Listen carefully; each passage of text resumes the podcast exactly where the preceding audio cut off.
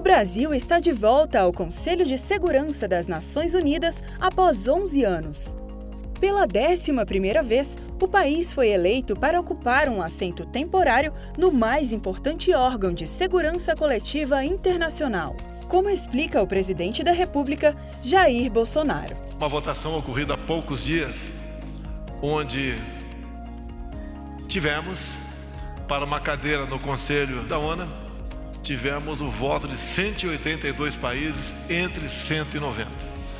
Isso é uma prova irrefutável do bom relacionamento que o Brasil tem com o mundo todo.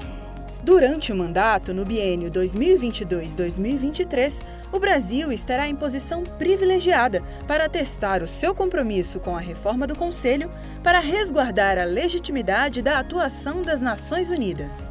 E diante dos desafios, o governo federal pretende ainda fortalecer as missões de paz da ONU.